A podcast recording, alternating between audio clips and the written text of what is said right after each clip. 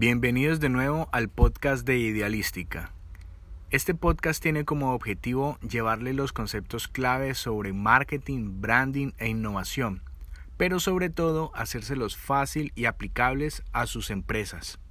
www.idealistica.co Vamos a continuar con nuestra serie de 5 capítulos para conocer mejor a nuestro cliente. Y esta vez vamos a abordar un lienzo que es muy conocido en Internet que se llama mapa de empatía. Como se ha repetido ya en otros capítulos, hay que recordar que los lienzos son el resumen de un trabajo de investigación. También nos sirven como guías para empezar nuestro trabajo de investigación. Los lienzos per se, los lienzos en sí mismos, no tienen valor si nosotros solamente vemos lo que vamos a plasmar ahí. Ese simplemente va a ser un resultado, va a ser un resumen de toda la profundización que nosotros hicimos sobre el tema en este caso el de mapa de empatía.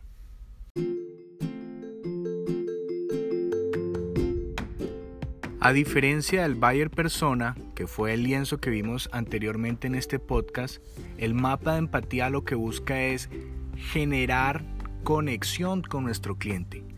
El Bayer Persona es una descripción, por decirlo menos, estática del cliente Entenderlo va un poquito más allá y para eso nos va a servir el mapa de empatía. El mapa de empatía también es importante situarlo en un contexto coherente, en el rol que nosotros queremos atender a nuestro buyer persona. Cuando vamos al mapa de empatía, no vamos a analizar la vida en general de nuestro cliente, sino ese momento especial donde necesita de nuestra solución, de nuestro producto o de nuestro servicio.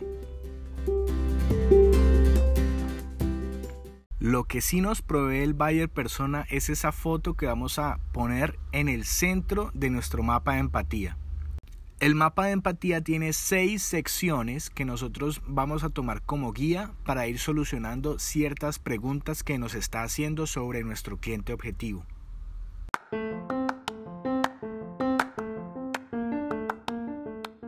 La primera parte es qué piensa o qué siente nuestro cliente objetivo.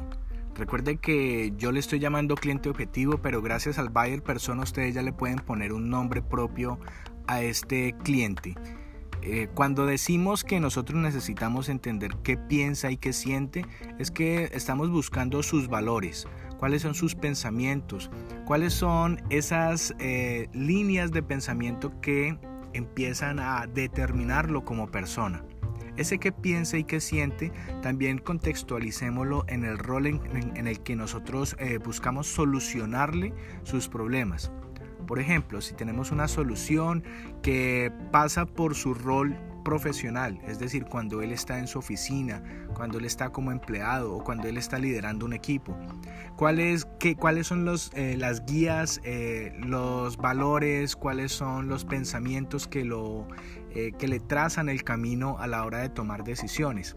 Eso es lo que nosotros estamos buscando entender cuando mm, solucionamos este primer eh, espacio que es el que sienta, que siente, perdón, y que piensa nuestro cliente objetivo. Hay un siguiente espacio que es muy interesante analizar y es el que dice o qué hace nuestro público objetivo. Cuando uno empieza a evaluar la situación de las personas y lo que dice y lo que hace, eh, estamos evaluando también el contexto en el, en el que se mueven. No necesariamente las personas pueden expresarse tan abiertamente dentro de sus trabajos o dentro de sus familias. No necesariamente las personas eh, están siguiendo sus convicciones a ultranza como uno querría pensar siempre que pasa en la vida analizar antes el qué piensa y luego el qué dice, también nos ofrece un contraste sobre la forma como él empieza a balancear eh, o a equilibrar esos sentimientos que tiene referente a la situación que está enfrentando.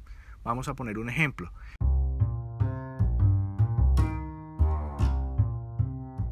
Eh, si nosotros quisiéramos ofrecerle algo muy innovador a un cliente, a una persona que internamente está desarrollando un producto, pero la compañía es muy conservadora, nosotros tenemos que entender que él puede pensar, puede tener emociones de innovación, tiene, puede tener eh, fiebre, puede gustarle muchísimo la creatividad, la innovación, crear nuevas cosas, nuevos servicios, nuevos productos. Puede ser eh, muy, muy activo desde ese punto de vista, pero la organización no le permite llevar esos procesos de innovación de forma rápida. Entender esa situación nos hace poner también del lado de él, porque si nosotros le vamos a ofrecer en el caso de nosotros que por ejemplo ofrecemos talleres para, de innovación, vamos a tener que acompañarlo dentro de esta, de esta compañía que es muy conservadora a presentar la propuesta. Vamos a tener que acompañarlo a que lleve esto hasta los altos directivos y los altos directivos se comportan de una forma diferente. Entonces su contexto hace que la propuesta de valor que nosotros le estamos dando de innovación eh, tenga que estar un poco matizada por el tema de los resultados, del tiempo en el que vamos a ejecutar, de lo que va a costar la ejecución de esa innovación. Después de eso hay dos espacios muy interesantes que tienen que ver con el entorno. Vamos a empezar con el que oye. El que oye nosotros, inclusive eh, en Idealística le damos un poquito de, un poquito de un, sentido pasivo. Es decir, el que oye, cuando nosotros solucionamos qué oye nuestro cliente, nosotros tratamos de investigar qué información le llega de forma pasiva al cliente objetivo. No la que está buscando, sino la que le llega de forma pasiva. ¿Qué información le llega por medio de publicidad, revistas, el mismo internet, el mismo contexto, las noticias, el entorno laboral, eso nos va a dar luces de cómo nosotros eh, vamos a coger esa información que le está llegando constantemente a este cliente y utilizarla a favor de las propuestas que nosotros le vamos a generar. El otro espacio que corresponde a entender su contexto es que ve, que mira, que observa. Y aquí es donde nosotros desde Idealística le damos eh, también otro sentido. El que oye era el tema pasivo. Aquí nosotros en el que ve lo abordamos como el tema activo de investigación de nuestro cliente. ¿Qué quiere decir esto? Que nuestro cliente cuando ha querido contratar un servicio de consultoría o ha querido empezar a cambiar la forma de hacer las cosas en su compañía, ya ha hecho investigaciones ya ha estado activamente, abrió su buscador activamente y puso palabras clave. Abrió su buscador y empezó a leer eh, libros sobre los temas que está buscando solucionar. Eh, también empezó a documentarse con videos, con los mismos podcasts, con diferentes infografías, con cuentas que siguen redes sociales. Recuerden que uno puede encontrar información de toda clase, eh, así parezca increíble en Instagram, en LinkedIn, en Twitter, sobre temas empresariales, que pareciera que no fuera la red eh, ideal para encontrar este tipo de temas, pero puede pasar.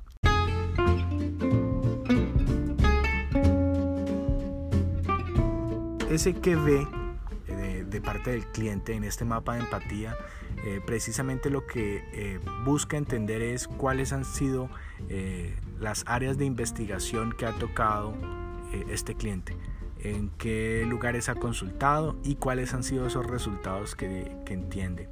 Recuerden que esto no es un ejercicio de imaginación, los, los lienzos, los canvas que nosotros estamos aquí entendiendo para para que nosotros podamos eh, evidenciar nuestro cliente no es un ejercicio de imaginación, es un ejercicio de investigación.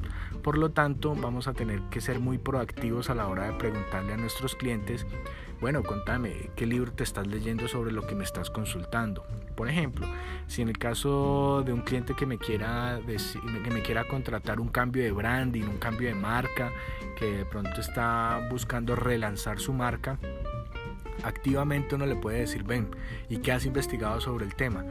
Eso no solamente va a enriquecer la relación entre cliente y, nosotros, sino que también lo que va a hacer es que nos va a dar la información de qué es lo que él tiene en la cabeza y cómo se ha empezado a formar una idea de lo que está esperando. Los otros dos elementos o los otros dos espacios que se encuentran en el mapa de empatía, que están en la parte inferior, son los dolores y las ganancias, el pain y el gain.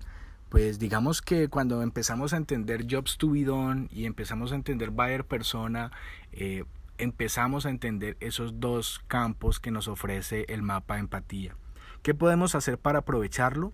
Pues en los dolores, eh, enmarcarlo en una situación, es decir, no simplemente poner dolores supremamente genéricos, o pues uno dice dolores porque es la traducción específica de pain. Eh, a veces eh, el lienzo cuando está traducido al español se llama, le llaman esfuerzos, no sé qué tan acertado sea eso, pero lo que sí nos permite este espacio es ser específicos. Es, pongamos, cuáles son los dolores que él está tratando de solucionar a, la hora de contratar nuestros servicios. En el caso de la innovación, en el caso específico de nosotros, cuando nos contratan procesos de marketing, siempre buscan crecer de pronto en este momento el dolor que se puede manifestar es que hay un atascamiento. Se puede dar a diferentes niveles. Tengo un atascamiento en mis productos, por lo tanto no puedo generar eh, nuevos portafolios. O tengo un, atascamiento en los canales que yo necesito eh, utilizar o que yo uso. Y ya mm, es para mí prioritario empezar a evaluar mis canales y cambiarlos, mejorarlos, crear unos nuevos. Hay muchas variables, pero sí identifiquemos cuál es el tipo de dolor que el hombre está tratando de solucionar. En el tema de los resultados es lo que en la propuesta de valor es lo es el gain, es lo que la persona gana, obtiene a la hora de solucionar ese problema que está tratando de resolver. Entonces, seamos un poco más personales. Esta persona cuando ofrece esa solución dentro de la compañía, es muy posible, es muy posible que le den un ascenso, que obtenga el, liderazgo de un proyecto o que sea el dueño de un producto que se esté desarrollando. Esos puntos específicos donde yo ya identifico qué es lo que nuestro cliente va a ganar si logra solucionar el problema, van a ser los beneficios que nosotros le podemos vender de forma eh, Puede ser formal o informal cuando nosotros estemos negociando con el cliente.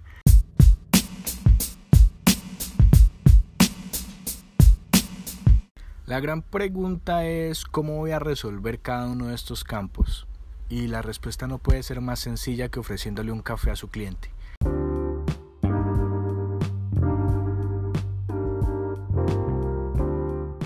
Salir a charlar con su cliente entender la posición de su cliente eh, puede ser la mejor forma de hacer este tipo de investigación. No se vaya con el lienzo en la mano tratando de solucionarlo frente al cliente. No, tenga estos seis elementos en su cabeza. Necesito saber qué piensa, qué hace, qué ve, qué investiga, qué escucha del contexto, qué puede estar, qué problema puede estar teniendo y qué puede estar ganando. O sea, si se tiene, si se lleva esas seis preguntitas, es muy posible que, que usted solucione eh, de forma eh, coherente este mapa de empatía. Ahora puede hacerlo con uno, con dos, con tres clientes y usted va empezando a encontrar similitudes y usted va empezando a ver que todo tiene un cierto sentido y eh, al encontrar esas similitudes usted va a dar, se va a dar cuenta que su, su comunicación va a poder ser más eh, asertiva a la hora de vender sus productos y servicios. El llamado entonces es a que la investigación sea una conversación con el cliente.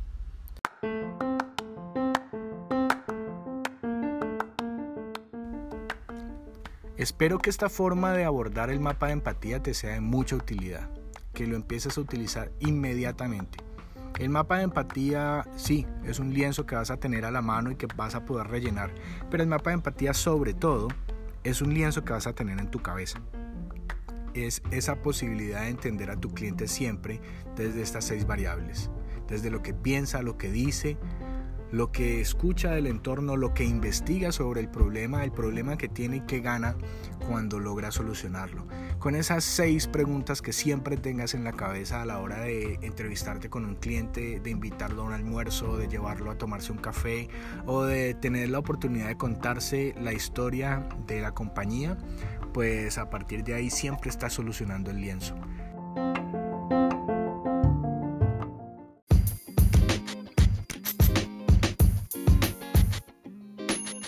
Así termina este capítulo de Idealística, un podcast que busca acercarles conceptos sobre marketing y branding para que los apliquen de una manera rápida, ágil eh, y muy útil en sus emprendimientos y en sus empresas. Pueden suscribirse en cada una de las plataformas, creo que estamos en casi todas.